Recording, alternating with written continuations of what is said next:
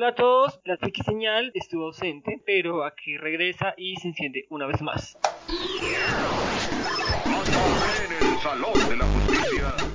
Bueno, habíamos estado ausentes porque nuestro grabador, editor, productor, eh, manager, diseñador, casi community manager estaba en su universidad haciendo sus trabajos finales, entonces se nos había complicado un poco el tema de hacer capítulos. Pero bueno, ese es el segundo intento que hacemos. La primera vez que intentamos grabar este episodio sucedió lo de los presuntos saqueos, donde realmente era pro terrorismo ordenado, pero bueno, entonces eso nos impidió hacerlo porque la casa de uno de los que estaban grabando ese día, por ahí trataron de meterse. Por aquí estamos con Sergio. Hola Sergio. ¿Qué más, Camilo? ¿Cómo vamos? Bien, pues aquí pasando este tema del padre mirando a ver cómo su- su- suceden las cosas, cómo surgen. Yo dije que si se daban las demandas que estábamos pidiendo, pues regalaba mi pack. sí, por ahí vi. Sí, puede ser de calcas, puede ser de juegos, de libros, de lo que sea, pero es un pack. Sí, ahí sí no quedó bien claro, ahí sí. Y bueno, hoy, eh, ya que estamos en este tema del paro, de cómo eh, cierto innombrable nos llevó a estar en esta situación en el país, por el tema de la salud, el tema de las pensiones, reformas, cambian las constituciones y todas estas cosas, ahora vamos a, vamos a hablar en esta ocasión de la historia de un hombre que fue rechazado por su arte y muy a lo Mussolini, muy a lo Adolfo Hitler, decidió simplemente empezar a, robar tierras y luego llegar a comprarlas a lo paramilitar. Vamos a hablar de la historia de Alvaraco Slim y los duques. Entonces, este episodio es sobre vacas vaqueras. Bien, la mejor descripción de esa película que he podido oír. la mejor analogía, perdón. Sergio ha visto vacas vaqueras. ¿Cuántas veces en su vida, Sergio Andrés? Uy, difícil la pregunta, no, no sabría decir cuántas veces. O sea, sé que no, no pasan de las 100 por exagerar, pero tampoco han sido 10 veces. O sea, han sido más de esas. A mí me pasaba, yo había un canal donde la repetían muchas veces por día y también esa fue otra de las películas que vi una y otra y otra vez y, por un y en un día llegué a verla varias veces también.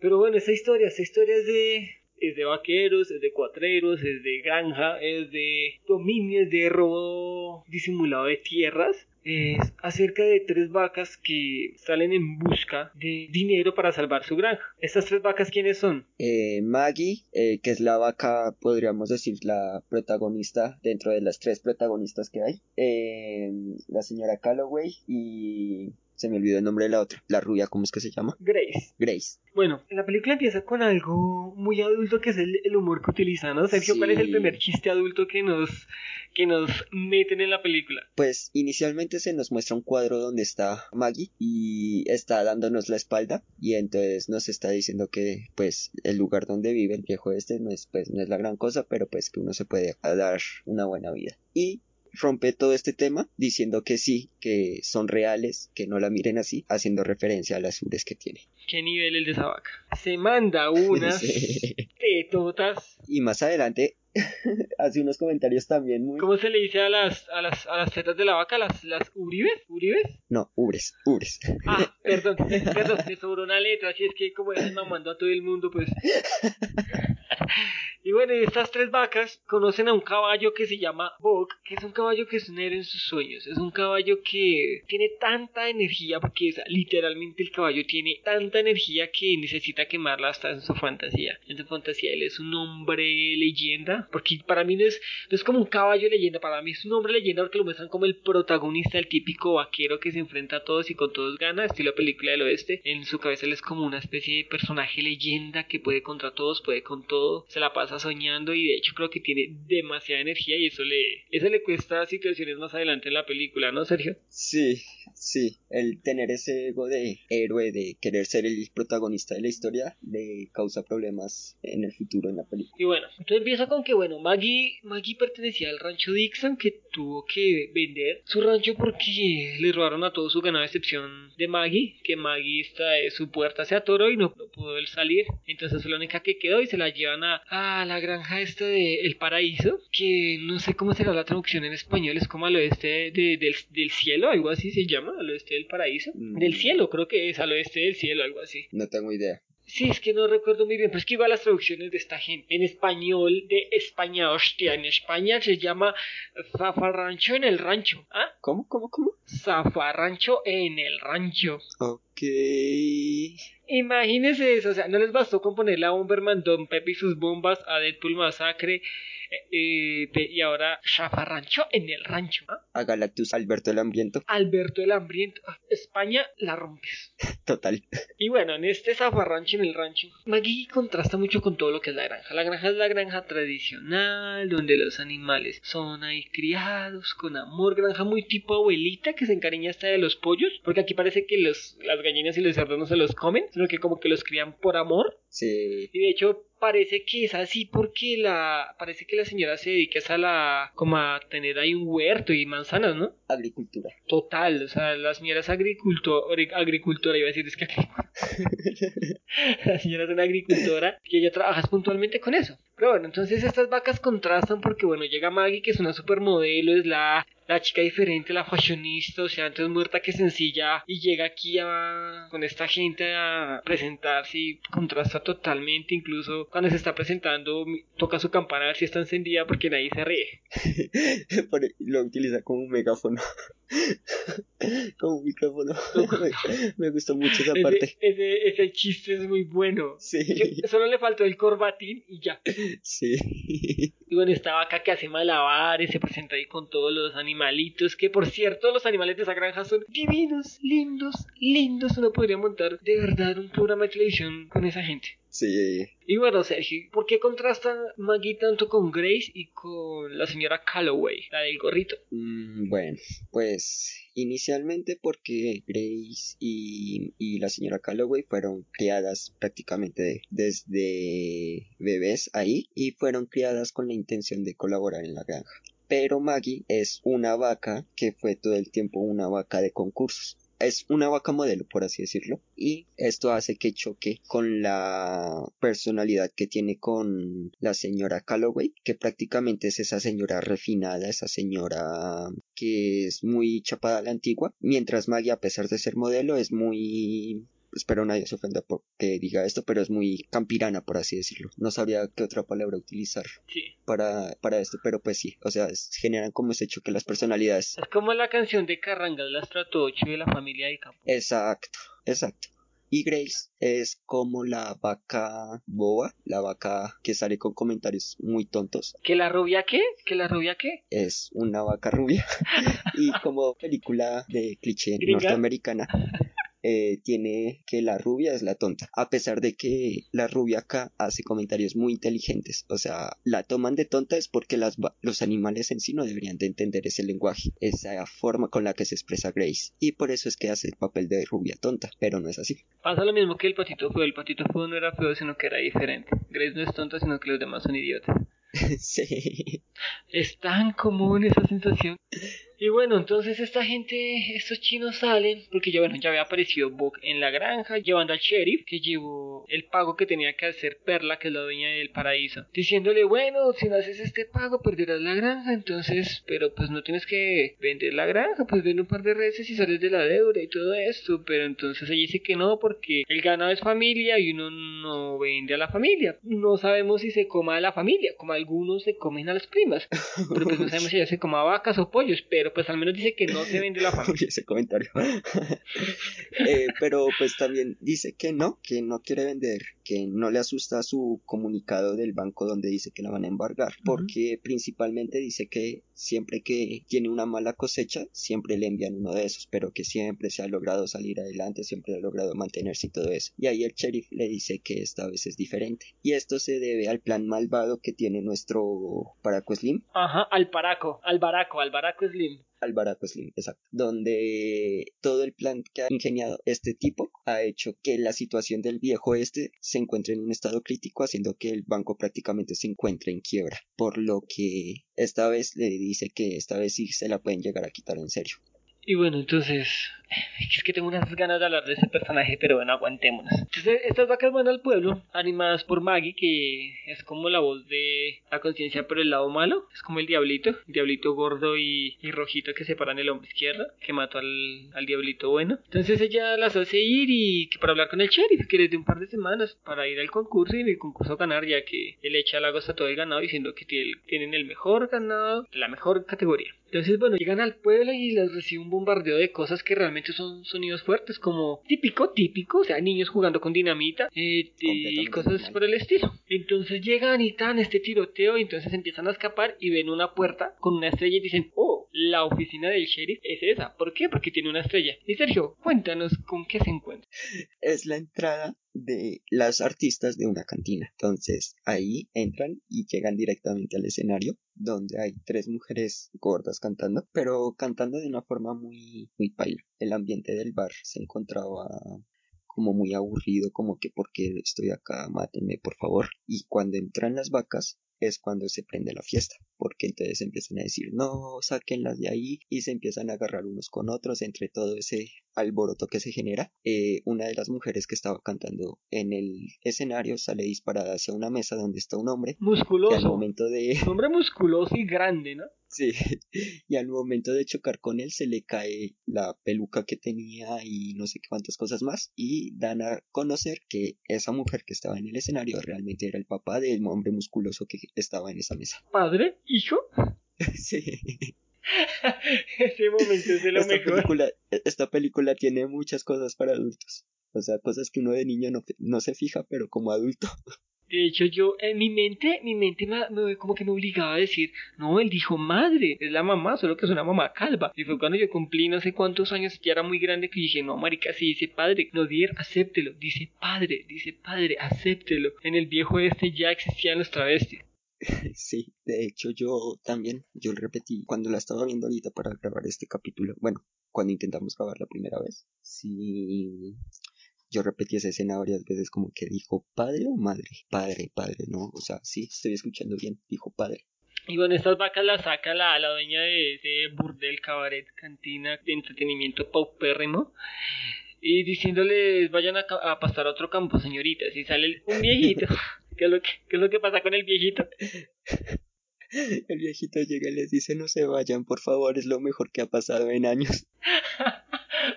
y, la, y la vieja desgraciada le dice que ha pasado mucho tiempo en el desierto, anciano.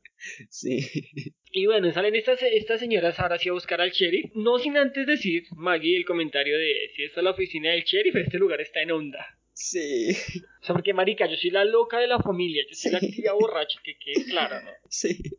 Y de, hecho eso da muchos rasgos, o sea, ya con todo lo que ha pasado hasta este momento de la película, nos dice cómo es la personalidad completa de este personaje. O sea, esta este personaje tiene la su personalidad muy marcada, que no necesita una introducción muy larga ni nada, Sí. porque en los primeros minutos ya nos damos cuenta cómo es. A mí, a mí Maggie me hace pensar mucho en la, en la serpiente del jardín del Edén. Casualmente llega un lugar que en español se llama paraíso, en inglés se llama el cielo no sé qué. Eh, hay dos personajes que están ahí, son de ahí, nacieron ahí, se crearon ahí, son puramente de ahí. Llega este hijo de madre a corromperlos y casualmente empieza a jugar mucho con las manzanas. O sea que logra meterle la manzana al marranito. Yo dije, dije como que para mí esto representa que esta hija llegó a corromper todo, a dañar el orden. Aléjate de los buffets.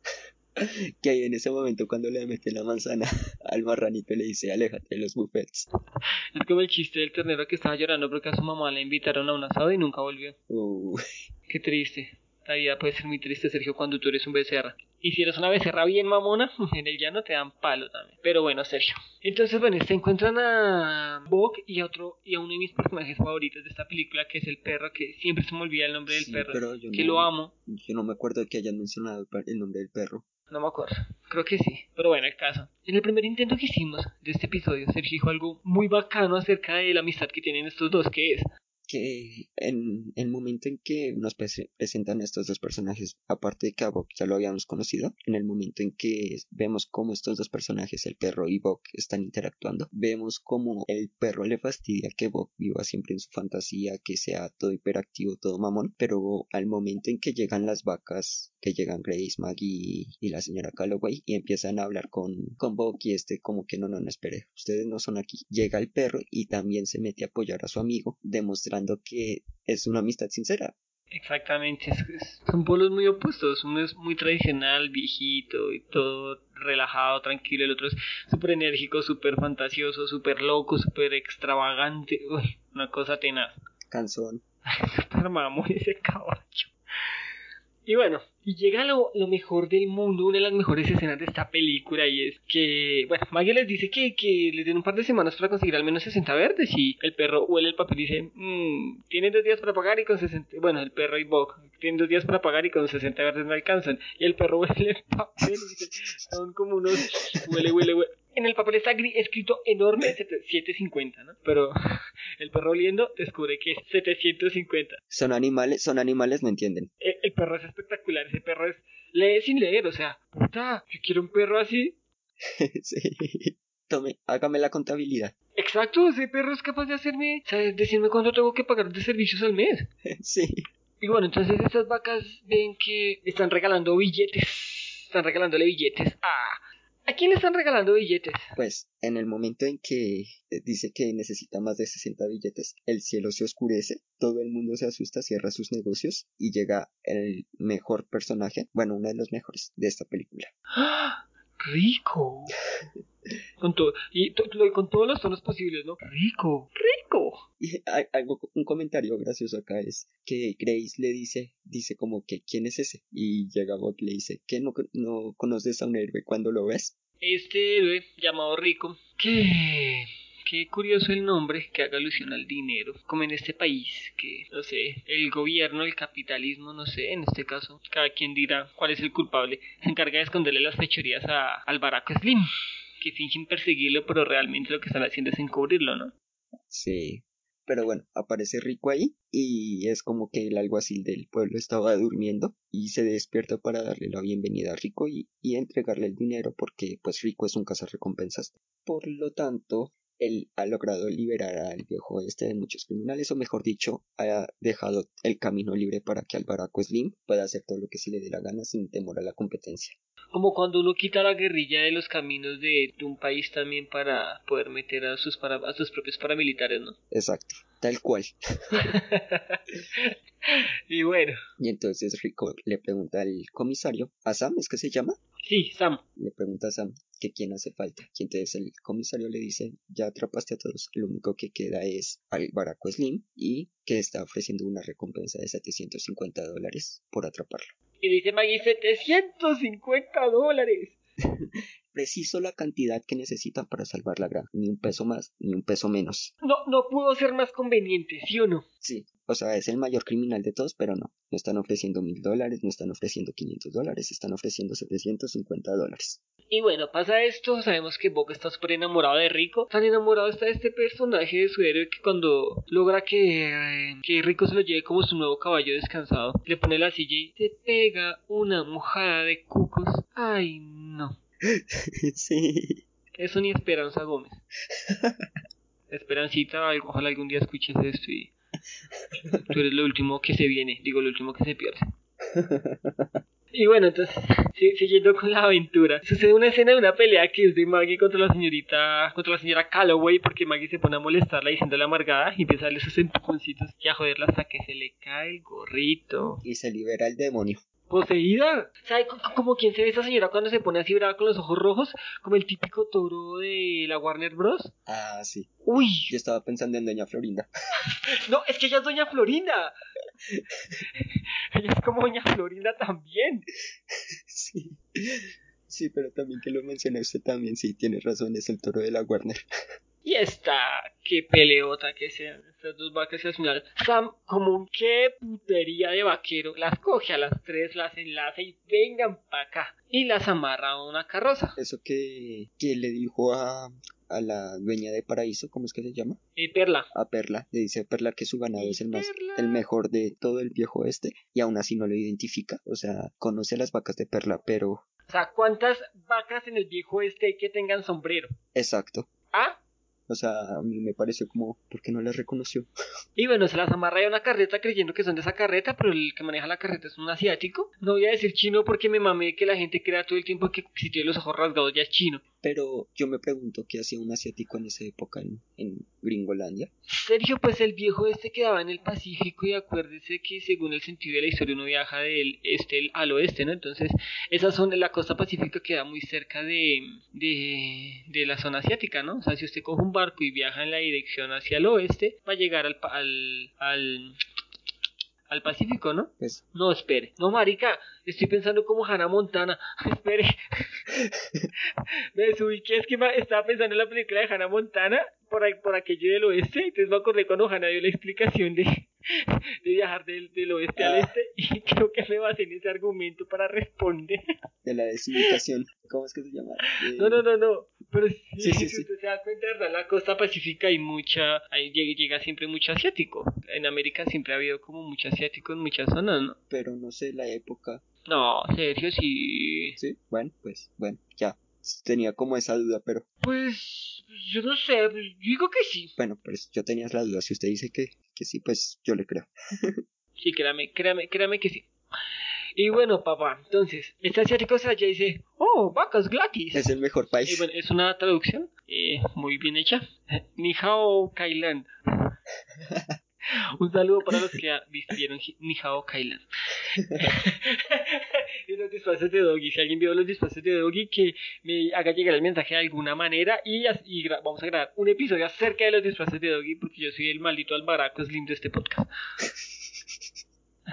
Bueno, mientras va este asiático con sus tres nuevas vacas que van para una red de ganado, que ese fue el plan que se le ocurrió al final a Maggie, decir, bueno, sigamos con esta carreta hasta la red de ganado y allá capturamos a Slim. que, que ay, ocurre algo muy curioso, muy gracioso, es que es por esto que se, que se origina la pelea entre Grace y, entre Grace, no sé, entre la señora Calloway y Maggie, porque la señora Calloway creía que el plan de seguir esa carroza era estúpido, pero en ese momento es como que, primero, ¿cómo sabemos que esta carreta sí va para un, un arreo de ganado? Y en ese momento llega un diciéndole al caballo eh, que te vaya Ay, bien en el arreo. Era como un toro, era como un buey. Eso, un güey, diciéndole que te vaya bien en el arreo. Que te vaya bien, que te diviertas en el arreo. Sí.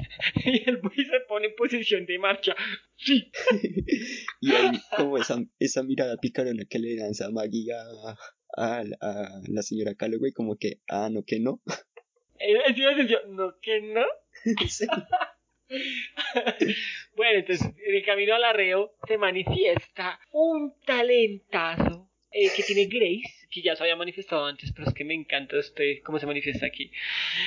Que es, como, es, o sea, es tan mágico que es, es como escuchar cantar a Sergio. Es como cuando Sergio canta sus canciones de Navidad, que por cierto ya viene la Nochebuena con la lengua afuera, creo que es la canción. no, ya viene la perra con la lengua afuera. Vaya está desesperada. Y el asiático está desesperado. Y es cuando empieza a quejarse de que ya entiende por qué son gratis. Sí. Y algo gracioso, algo que agrega mucho a la escena, es que hayan buitres encima de, de Grace. Sí, en, una, en un pedazo, cuando, cuando están yendo a la, al pueblo del sheriff, ¿no? No, Hay unos buitres siguiendo. No, no, es cuando ya las tres van solitas. ah, sí, creo que es ahí. Grace, sí, me confundí. Que Maggie, que Grace va toda feliz por allá adelante cantando y rodeando la montaña. Y rodeando la montaña. Uy, Sergio canta así igualito. Gracias, gracias. Me tomó mucho tiempo perfeccionar la técnica de imitación. Se llama, no, se llama técnica de perfecta afinación. Exacto. Y bueno, entonces llegan y bueno, efectivamente hay una cantidad de toros, o sea, solo machos, que es cuando conocen a dos de los personajes que terminan con ellas al final de la película. Sí. Se llama como Jerry, creo que es, y el otro no me acuerdo cómo se llama. Larry. Larry. No, Bueno, mentiras, no. mentiras, mentiras. O sea, solo, solo por que se me ocurrió. Pongámosle, Ok, póngalo, pongámosle que se llamaba Larry. Ok, Larry. Eh, entonces estaba Larry, le dice a Larry dos, bueno, que ahí están las vacas, bueno, escenas ahí para que se vean la película los que no se la han visto. Pero bueno, efectivamente, ah, disparan a una lamparita como de aceite, tal vez, y aparecen los duques. Los duques que en realidad se llaman los Willis, son tres, son el típico personaje que no, que son, que es tonto, el pelo les tapa los ojos, tienen, ellos tienen bigote, sí, No, no tienen bigote, no, son lampiños.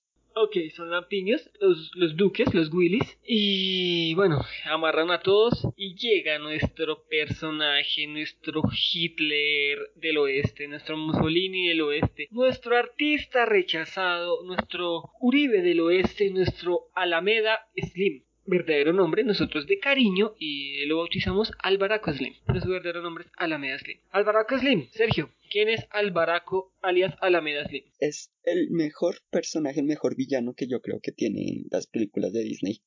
Total.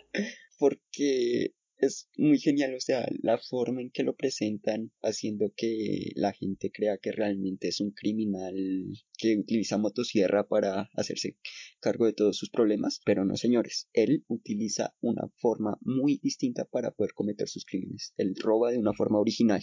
¿Con qué roba? Roba con un con un yolre.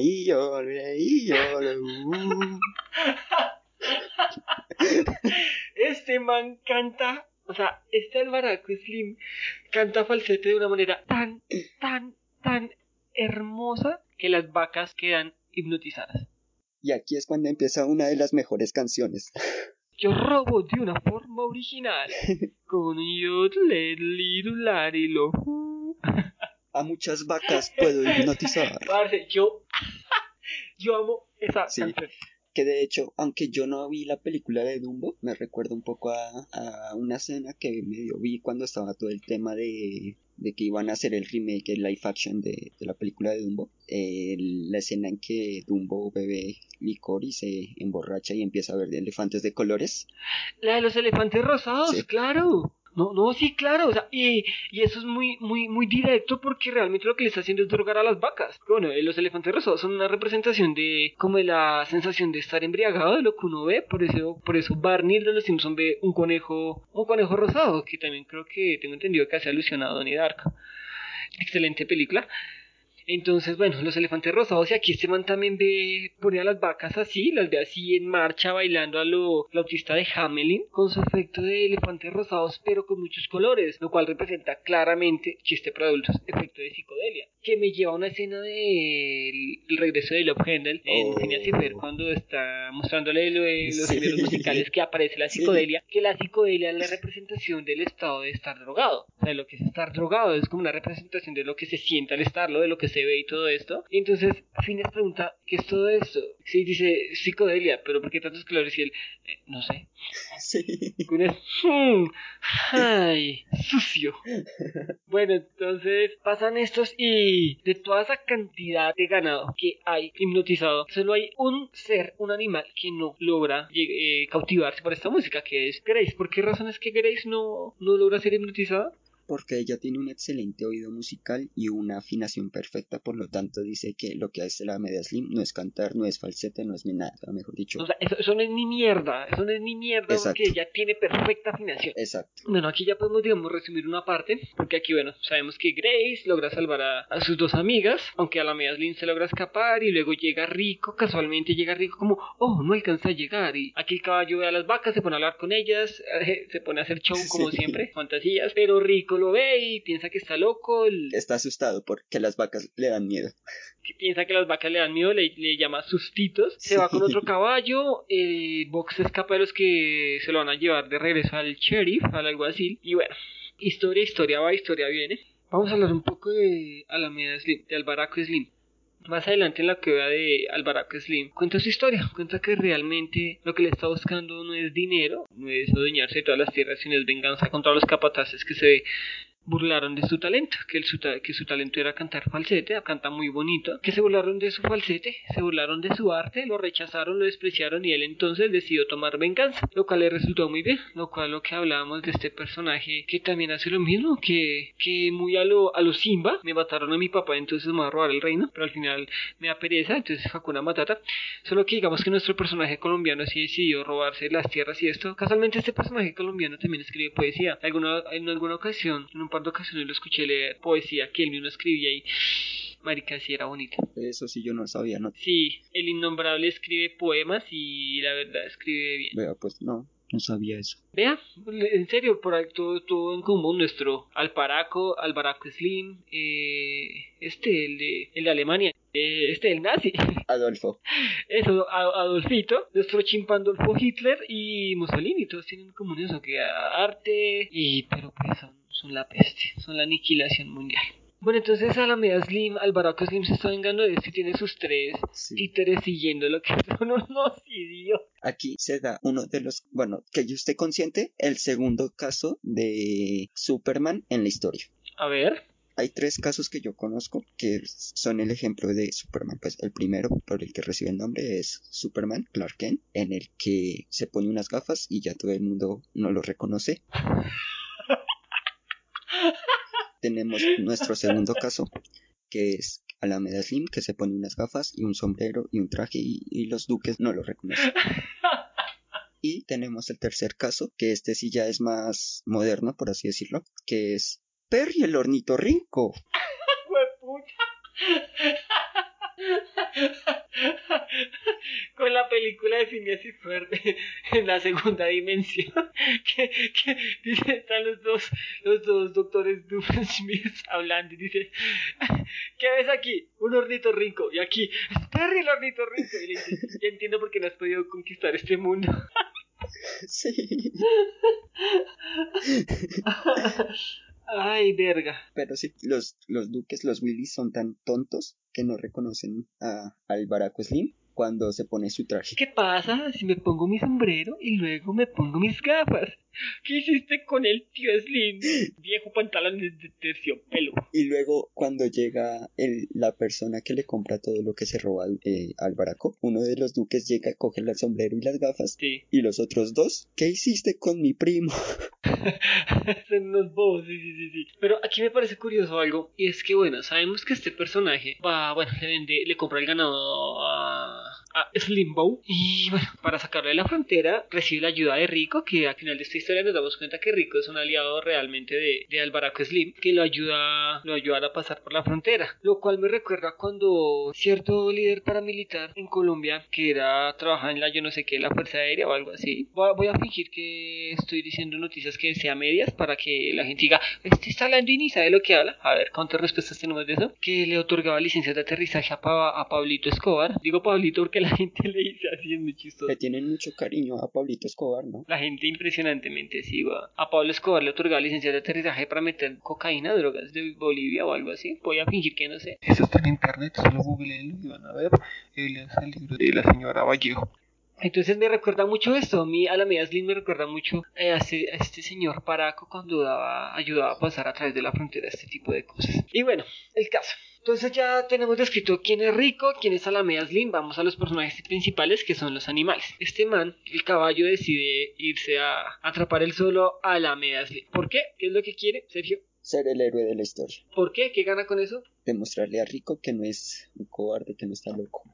¿Qué sucede, Sergio? Por favor, cuéntanos, eh, de articulado de conocimiento y de sabiduría, ¿qué sucede a partir de este momento cuando el caballo y las vacas tienen esa conversación hasta el momento en el que surge la inundación y amanecen comiendo con Lucky Jack? En ese transcurso, el caballo decide que quiere atrapar a- al Baraco Slim, pero entonces no lo quiere hacer con la ayuda de las vacas, ya que las vacas le ofrecen esta ayuda para que se una a su cruzada y poder atraparlo juntos. Pero él dice no, quiero ser yo el que lo atrape. Por lo tanto, arranca camino él solo, se escapa de los de las personas que Rico había encargado para devolver a el caballo al sheriff y entonces empieza a seguir su curso. Las vacas por otro Las vacas siguiendo el olor de, del caballo. de. Es como, es como el perro leyendo el, el precio del papel. Sí. Las vacas deciden seguirlo oliendo las huellas. Bueno, más que todo Maggie es la que está oliendo las huellas de... Y Grace le dice, atrápalo Maggie.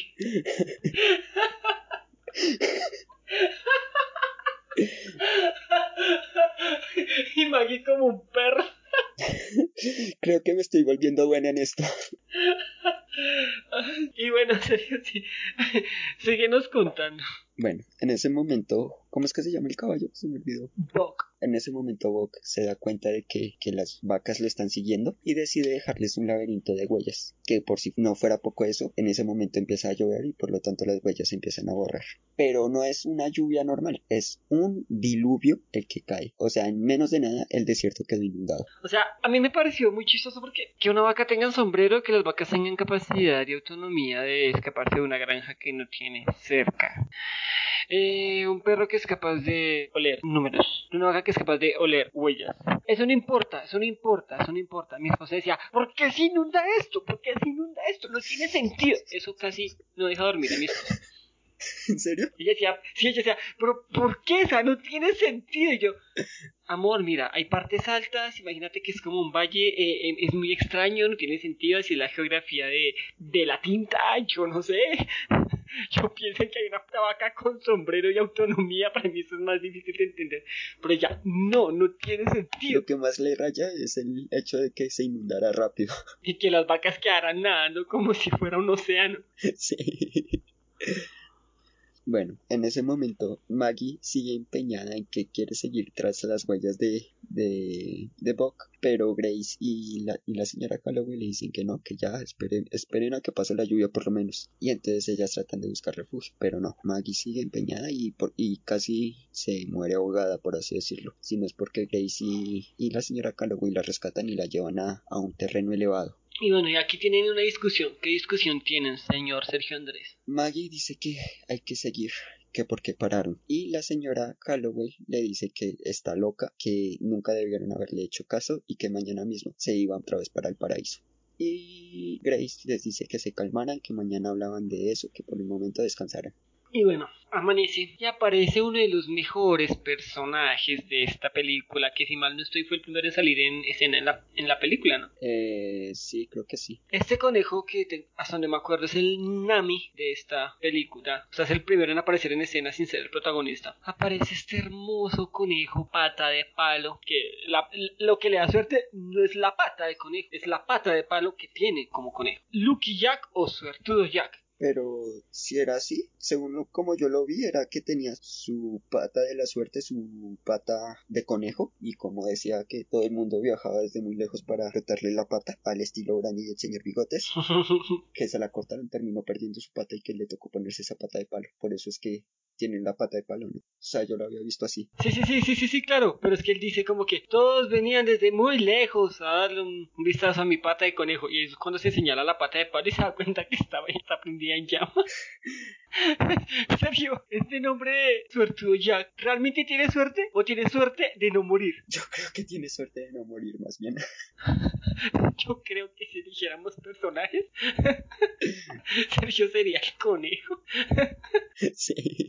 Y bueno, aparece Lucky Jack. ¿Qué, qué es lo que, ¿Qué función cumple Lucky Jack en esta película, Sergio? Ser el guía de las vacas, ese orientador, porque ya le perdieron la pista a todo. Hola, soy Lucky Jack y soy su guía explorador.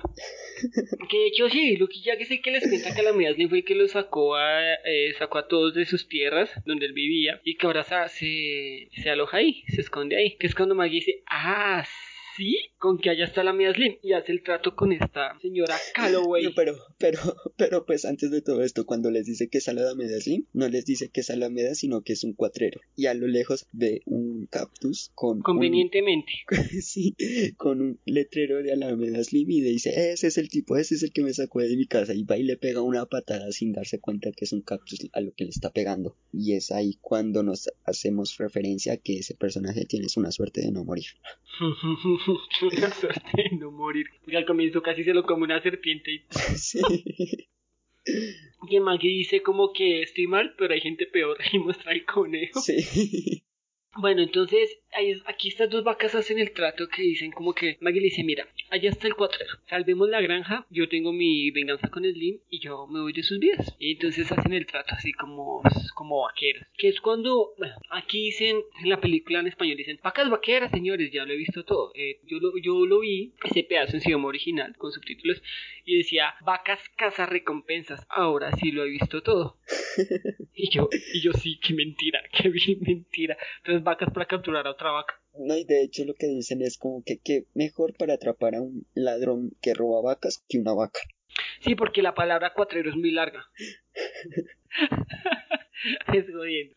Bueno, entonces estas vacas llegan, bueno, eh, logran entrar a la cueva de la Media Slim que está custodiada por otro personaje que es de mis favoritos, la verdad de mis favoritos, que es Junior el Búfalo, que está hablando con Buck, que está tratando de entrar porque ya lo encontró, parece que hace rato, pero pues Junior le dice, no, aquí solo entran vacas, entran las vacas, eh, fingen no conocer al caballo ya que usted marica las trató mal, entra el conejo porque conoce a las vacas, Buck no puede entrar porque no logra demostrar que las conoce, bueno, entonces eh, Buck ve que Rico está por ahí cerca, entonces va a hablar con el caballo de Rico, eh, le- el nuevo caballo le, le mete cizaña y hace que se vaya y sin Le advierte, le manda una cadena de WhatsApp. le mandó una cadena de WhatsApp, le, le montó un, un, un meme antipetrista, castrochavista, metiendo terror y todo esto. Pero bueno, las vacas logran entrar, arman un plan para capturar a la media Slim y lo logran capturar. Pero Grace logra hacer algo, arma un plan que es que le quita la cola a, a Lucky Jack para tapar los oídos a las vacas. A la media Slim no logra, no logra engatusarlas ahí con su, con su canto, con su... El falsete es un arte, vaca filistea sino que sigue, bueno, las vacas logran atraparlo al final de cuentas, este, el pequeño del tren se va con el dinero de Slim, se va con las vacas y uno de los Willys, dos de los Willys van a tratar de salvar a la media Slim, eh, Junior tiene acorralado al caballo, que el caballo logró colarse, pero, pero, pero, pero, eh, Junior también va a salvar luego a la media Slim, terminan el caballo, Junior, las vacas y los. Willys. ¿Cómo? Y esa es una de las mejores persecuciones. Total. Total, ese vaya y venga con Alameda Slim es de lo mejor. Es, me recordó, me recordó mucho a la intro de, de la serie de que hay de nuevo Scooby-Doo. Cuando están como por el pasillito que los está persiguiendo el monstruo, que salen, pasan, que unos persiguiendo a otros, que luego otros persiguiendo a otros, que luego ellos están persiguiendo al monstruo, que el monstruo cae en cuenta de que él es el que debe estarlos persiguiendo. ¿Qué, qué, qué parche, sí, sí, sí, sí, sí, sí. Es mi parche. Entonces aquí todos logran tener a pasar a la media slim, bla, bla, bla. Logran salir. En una de esas Bog logra llevárselo a, a Rico. Pero bueno, aquí termina en un, un vaivén de cosas. A la media slim, lo importante es que al final a la media slim logra escapar, logra amarrar a las vacas. Ese es mejor vaquero que Sam, el alguacil. Ah, porque el carro de minero en el que las vacas llevaban a, a Alameda se chocó con el tren en el que iba el Willy y, y este tipo al que le compra las vacas a, a Alameda Slim, que se estaba llevando también el dinero. O sea, aparte de eso, estaba intentando robar a, a Alameda Slim, al Paraco Slim, cosa que creo que no debería ser muy buena idea. Y es ahí cuando se chocan que finalmente Alameda Slim logra escapar, atrapa a las vacas y las mete en el tren. Que bueno, Bo y Bog va supuestamente a enfrentar a la media slim con Rico, pero se da cuenta de cosas atraviesa y se da cuenta de que Rico es aliado de, de la media slim, ¿no? De Albaraco Slim y la decepción de Bog es impresionante. Coincidencialmente en ese momento Alameda le estaba presentando a su socio, a Rico, diciéndole que este es el mejor recompensas y aparte de todo es un cuatrero, es un falso, porque él es el que se encarga de cubrir todos sus trazos, sus huellas, para que así pueda salirse con la suya. La primera vez que yo me vi la película me pareció súper impactante esa escena y más cuando Rico le dice gracias, jefe. Sí, es como, uh, qué desgraciado. Pero bueno, aquí Bog le mete su, su que patada a, a Rico y trata de ayudar a las vacas enfrentándose a los Willys. En este momento, eh, aquí Alameda Slim ya llamó a Junior. Ay, Junior, Junior es un personaje tan hermoso. Y se va, se va montado en Junior vestido como... ¿Cómo se llama? Como, Rancio, Rancio Del. sí, Se va a comprar paraíso. Pero bueno, esta escena es la que más nos importa, porque aquí se definen muchas cosas, como el cambio de personalidad de la señora Calloway. Entonces, Sergio, cuéntanos, mientras Bog está peleando con los duques y las vacas están encerradas. su sueño. Exacto, cuéntanos todo de aquí hasta que lleguen a la, a la granja. Entonces, eh, Bob decide enfrentarse a ellos. Al momento de enfrentarse, logra evitar que pongan el seguro en la puerta donde estaban encerradas Maggie, eh, la señora Calloway y Grace. Por lo tanto, la puerta queda medio floja y ellas intentan derribarla eh, dándole golpes, pero no funcionan. Entonces, Maggie decide que lo mejor era utilizar una fuerza demoníaca. Por lo tanto, le quita el sombrero a, a la señora Calloway y lo bota fuera del tren. Y ella, poseída por 20.000 demonios, golpea Se transforma en el toro de la guardia.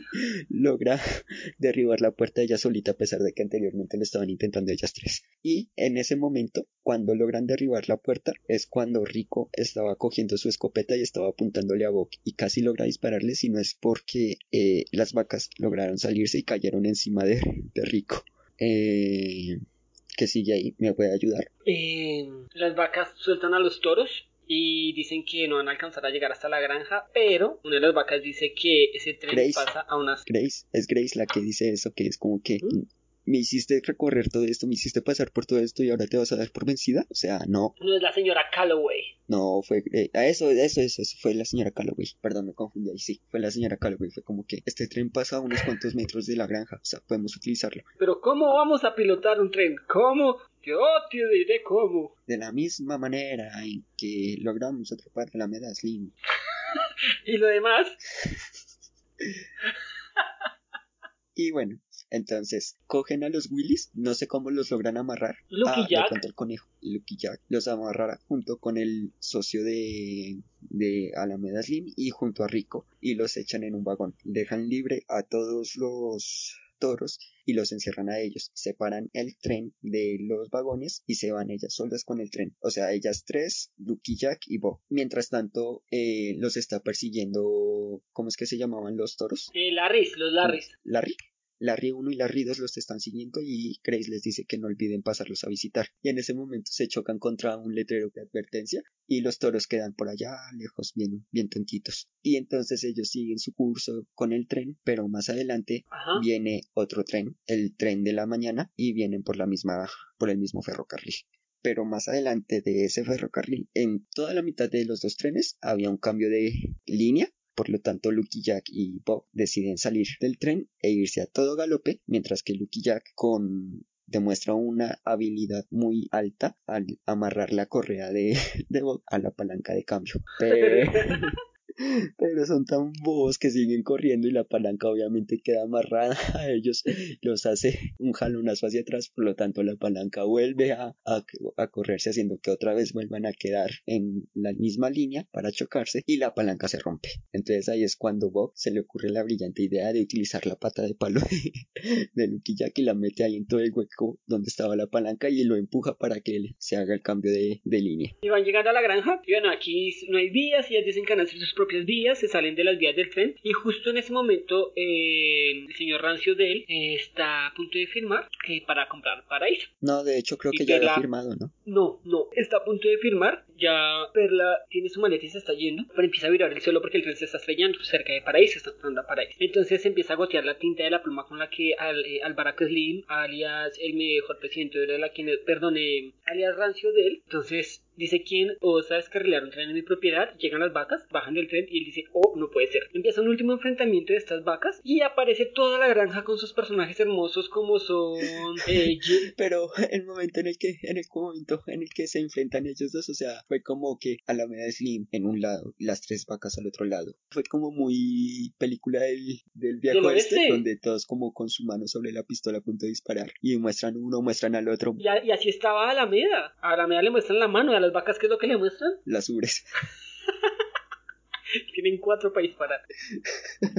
Y bueno, ocurre este enfrentamiento, todo este ganado de esta hermosa granja que los amo, en especial a Jeff, el chivo, con las latas y todo, que al comienzo de la película peleaba porque se las quitaban a su usar como arma, como proyectiles, y con los cerditos y todos, todos empiezan a enfrentar a la media misma hasta que logran ponerlo en la chimenea En la de- chimenea del tren. del tren y eh, alguien jala, creo que es Grace, si mal no estoy, alguien jala la, la y hacen que se revele la verdadera identidad de, de Rancio del de Jancy o Dan o, Ra- o Rancio, dándonos no a conocer que detrás de este magnífico personaje, este comprador, este amo del fin, de la finca raíz, Ajá. queda al descubierto y nos damos por enterados que todo el tiempo se trató de Alvaraco Slim. Sí, porque ¿quién diría que Miley Cyrus y Hannah son la misma persona? Exacto. Ah, bueno, ese, de hecho, entonces ese, ese sería el tercer caso y el de Perry el ornitorrinco sería el cuarto caso.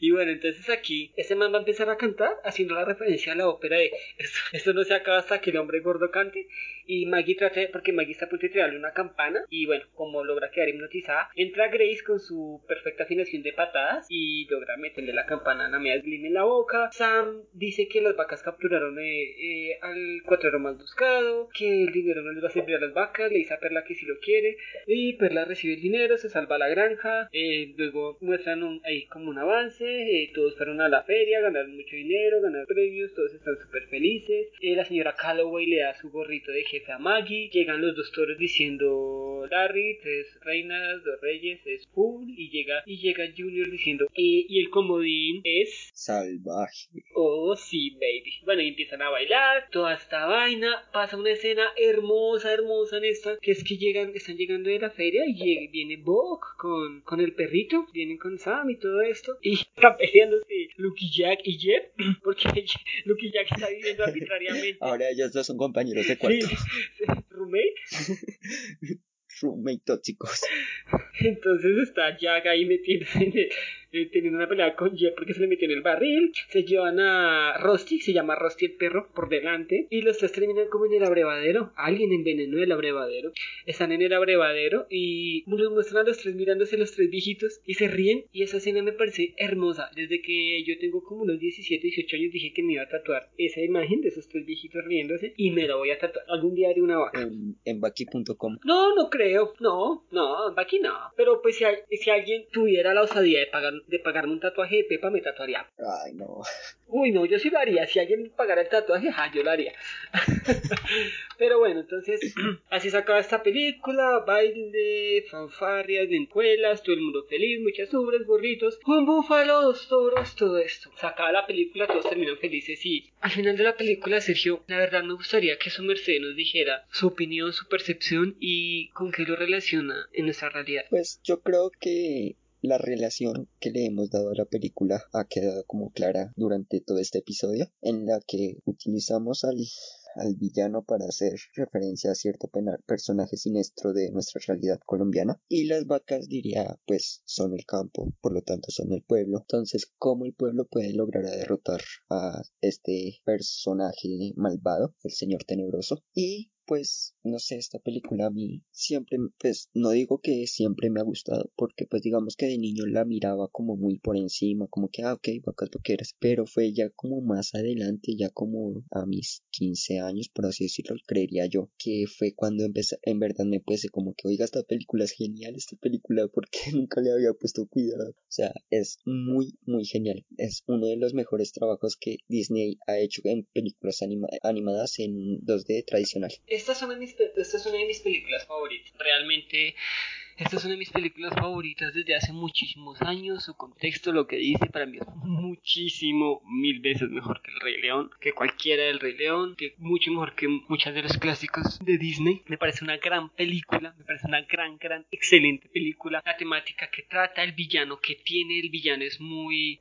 Yo yo definiría a este villano algo así como lo define el niño de la película en live action de 101 Dálmatas, que dice que la villana es perfecta y todo lo que escribe, algo así definiría yo a la Media Slim. La Media es un villano excelente. Me gusta la percepción que me da, es muy común con lo que pasa en la realidad. Va y roba las tierras de otro para luego aparecer como el superhéroe y sin, em, eh, sin embargo se queda con la plata y con las tierras, con todo. Entonces esta película tiene mucho para ver y más la situación actual que estamos teniendo en este país. Espero que todos estén apoyando el paro o al menos alguna causa decente. Eh, si usted de los que roba, no lo usted haga. es parte del problema. Sí, o sea, es parte del problema. La estaba teniendo una conversación con alguien que tiene nietos, tiene hijos. Me decía, no, pues si yo veo que rompen un cajero y sale plata, yo obviamente voy a coger. ¿O acaso usted no va a coger, Camilo? Esa persona me dice, Camilo. Yo le dije, no, usted tiene que ser así, hermano. O sea, luche por sus derechos, luche por los derechos básicos, no se ponga a robar.